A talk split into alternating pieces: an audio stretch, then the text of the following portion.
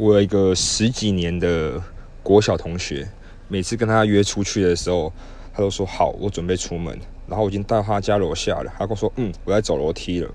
然后过了十分钟，又打给他，他说，嗯，可是呃，又上去换鞋子，鞋子穿的不好。然后过了十分钟，才知道原来他连衣服还没有换，超级的白目。